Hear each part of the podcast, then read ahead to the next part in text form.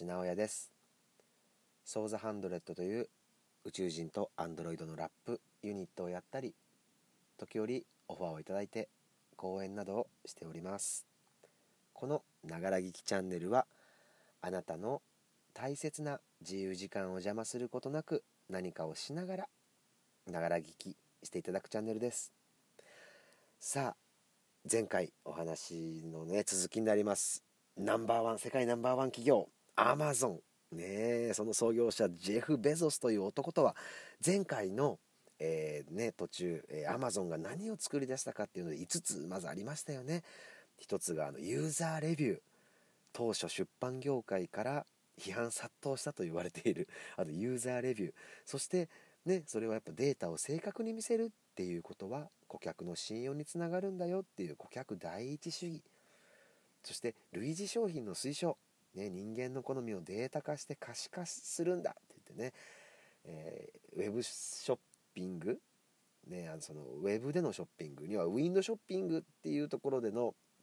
えー、ウィンドショッピング層の取り込みが難しかったところをこの類似商品の推奨あなたが買った商品え、を買った人は他にもこんなものを買っていますとかあなたにはこんな商品どうですかっていうのを出すっていうことをね画期的な発明をした。そして全ランキング制ですよね。全部の Amazon の、えー、置いてある商品にランキングをリアルタイムで、えー、順位が変動する見れるっていうもの。これもデータを正確に見せることはね信用につながる顧客第一主義の流れだったという話でしたよね。そして中古品販売。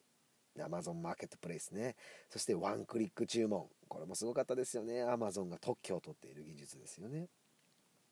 なので結局このジェフ・ベゾスという人はですね何を言ってるかっていうと私たちアマゾンは商品を売ってお金をもらっているんではありませんって言ってるんですね。皆様が商品を買うという手間を省くというサービスこれを売っているんです。アマゾンというのはそういうビジネスなんですね。うん。みんなが買って何だとかっていうその商品を売ったマージンで儲けてるっていうよりはそのどういうシステムを作ってそれを使ってもらうことによってっていううんサービスを売っている会社だったんだ。っていうことですよね。でも確かにそうですよね。あの AWS ね Amazon、えー、ウェブサービスあれもすごいですよね。もうありとあらゆる会社がえあのクラウドコンピューティングシステムっていうんですよね。クラウド上で、え管理してこの大容量とかいろんなものでもこう管理できるっていうものを Amazon が、ね、やってますよね。だからその物販物を販売するっていうだけではなくてそのサービス仕組みを作るっていう圧倒的なプラットフォーマーであるっていうことなんですよね。はい。そしてすいません。話がね え脱線しましたがその後ですねアマゾンという会社は創業間もない Google に投資をするんですよ。それも25万ドル。ものすごい価値ですよね、えー、ものすごい価値です。日本円にするとどれ3000万とか3000もっとですかね、えー、ぐらいの投資をするわけですね。でもそれが結局何兆円ってなって帰ってきてる。そうなのでやっぱりこのジェフ・ベゾスという人の先見の明これも素晴らしいものがありますよね。その後になんとブルーオリジンこれを設立するんですけどこのブルーオリジンっていう会社はあのロケット宇宙事業の会社なんですよ。でここであのねあの以前お話ししたイーロン・マスクとの共通点が出てきますよね。イーロン・マスクも最初金融系の、えー、ね、そういう、えー、インターネット系の金融系のところで始めてそしてそれを売却してそして、えー、こういうスペース宇宙事業それから物販に行ったですよね。この人もまずは金融系ジェフ・ベゾスも金融系のところにいてそこから自分でベンチャーを立ち上げアマゾンっていうものを作って次に今度宇宙。みんなやっぱりねこの道を通ってる人が非常に多い。堀江さんとかもそうですよね。だからやっぱりこの95年 IT 元年から成り上がるっていう道筋は限りなくこのねチョイスっていうのが ものすごく正解だったのかっていうふうに感じますよね。うんやっぱねジェフ・ベゾスは高校時代からものすごくこの宇宙に対してロケットだとか宇宙に人類をっていうものに関してすごく興味があったずっとやりたかったすなわちジェフ・ベゾスはブレてないんですよね。うん、アマゾンもね最初からいろんなものを売ってやろうと思って書籍から始まったわけですよね。そしてまあ Kindle って言ってね電子書籍ですよね。もう販売も始めた。これもですねあの GAFA と呼ばれる、えー、Google、えー、Amazon、Facebook、Apple ね。今世界を席巻する4大企業ってこの前お話ししましたけども。それでその Apple とかがね結局音楽とかを電子にしてもう売ってるじゃんっていうところでいやだったら本も電子書籍でしょうっていうことでやっぱお互い刺激を与え合って受け合って。この辺でねやっぱ切磋琢磨してるわけですよ。ね、であと来ました Amazon プライムビデオこれすごいですよね。Amazon プライムビデオなんであんなに月額安いんだろう。ものすごいコンテンツの結局やっぱりこういう書籍だとか動画っていうものを、えー、サブスクリプション、えー、月額定額制にして発信すると。ぱインターネットとかの売買っていうものに関してやっぱり決済システムが難しかった面倒くさかったっていうところをこの月額定額制にすることによってよりそこをスムーズにした。うん、でね今の生活スタイルが合ってますよね。YouTube とかっていうのがこれが広がった理由の一つとしてもやはり好きな時に好きなものを好きなだけもうこの三原則ってものすごく今風だなと思うんですよね。ネットフリックスなんかまさにそうでその好きなねみんながみんな夜8時にテレビの前に集合っていう時代ではなくなってるじゃないですか。ね、いろんな働き方とかいろんなみんなの生活スタイルがあって。だからこそそれを録画してみるわざわざテレビの前に座るっていうのもなかなか難しいからどうやっても移動中とかちょっと時間が空いた時まさにこういうながら聞きだったりもしますよね。ながら見とか。そういう時にやっぱりすごくあの便利ですよね。ちょっとみたいな。で続きでも見れるしいらないとか飛ばせると、うん、でこの話の続き来週まで待たないといけないのかじゃなくてネットフリックスとかだから全話一気見できますもんね。おし明日は日曜日だ。何もないぞ。よし今日は徹夜で。ね。全裸監督全部見てやる。そういうことが可能なんですよね。これがもう本当に素晴らしい。うん。ねだから今 GAFA の中に N もね、ネットフリックスも入るんじゃないかって言われてますけど、ネットフリックスも面白いんですよ。ネットフリックスも、あのー、新しい企画の番組とかを作る時のキャスティングは全部 AI がやってるんですって。人間のそういう忖度とかじゃなくて、今この層の世代に送り届けたい作品だから、この層が今興味を持ってるインフルエンサーとなる人はどういう人なんだろうっていうのを AI が見つけて、その人をキャスティングするんですって。面白いですよね。もうプロデューサーとの枕営業とかがなくなりますよね。いやーうん面白いと思います。非常に、まあ、ここでですねあのそのジェフ・ベゾスっていう人が、まあ、まだまだこれからもねさっき言った AWS だとかもう何でも屋さんなんですよ。何でもチャンスよしこれだと思うものはプラットフォームにして自分たちでやっていく。アマゾンがね本当に世界を、え動かしてると言っても過言ではないぐらいのあのロボティクスとかねロボットとか AI そういう技術でものすごい額の投資をしてるんですねこのジェフ・ベゾスは。そしてやはり批判も多いと言われてますね。あの事前事業をあんまりしないとかって言われてるそうなんですけどやっぱここまでの大企業世界的企業になるとどれぐらい事前事業をしてるかっていうのでもその人間性っていう指標を問われるんですって。でもまあそれに対してはものすごくねあのジェフ・ベゾスも反論はしてるんです。こういうのもやってるしこういうのもやってるっていうのをね言ってるらしいんですけどあとよく聞きますよねアマゾニアっていうんですかねアマゾンで働かれてる方の労働環境が劣悪で、ね、非常にブラックだっていうふうに言われてますよね。まあそのやっぱ世界を今牛耳るこの物流というかね物販を牛耳ってるところのねギガセンターというか中心センターはどんなことになってるんだろうって想像もつかないですけど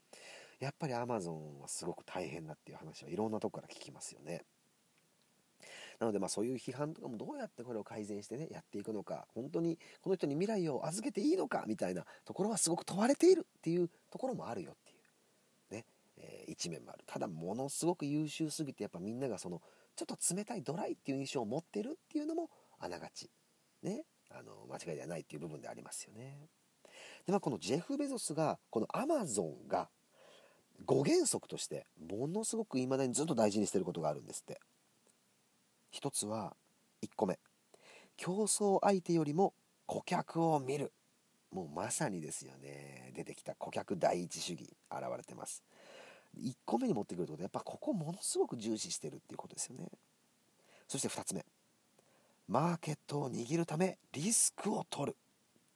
ね。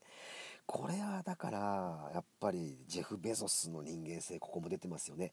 データ主義で圧倒的なデータをバーッと見てその上で勝負をするってことですよね。握るためにリスクも取るんだけどねそれによってのリターンもでかい。だから守ってないんですね。で3番目。従業員のモラルを高める、うん、だからやっぱり同じ経営理念だとか方針でこの夢のために頑張るんだっていうところをしっかり打ち出すというところをやっぱり強くやってる。そして4つ目。企業文化を育てる、5つ目人に活力を与える。ねこの第5原則があるんですけどやっぱり一番重要なのはそしてジェフ・ベゾスが一番大事にしてるのはこの1と2じゃないかなと言われてますよね。競争相手よりも顧客を見る顧客第一主義だよ。ねあのお客さんの信用につながるデータとかは全部見せようよ。それによってお客さんに選んでもらおうよ。こっちが商品を制限するんじゃない。決めるのはお客様だ。そういうことですよね。マーケットを握るためリスクを取る。これもね本当にどんどんベットしていくんだ。情報を得た上でその情報を利用してかけていくんだ。そういうことを言ってる。そして来ますよね。今一人一人がオンラインになると言われている IoT ね。そのスマホもそうですしえー、アイグラスなのかね。スマホのまた次になるものは何なのかと呼ばれてるんですがね一人一人がもう、えー、オンラインでこうつながっているっていう状況だからアマゾン先駆けて出しましたよね。アマゾン GO ご存知ですよね。あの何ももうその ID 登録さえしていればそのお金の支払いがいらないっていう。厳密に言うとその電子決済入り口出口で、えー、電子決済がされる。そして自分が取った商品とかも全部えー、その店内にある無数のカメラとかその重量感知装置とかによってそのいろんな複合的な感知によって、えー、商品を取ったかっていうのが感知されて例えばガムを3つ買って飴を2つ買いましたってなってもちゃんともうそれがピーンって出た後の領収を見ると打ち込まれてるっ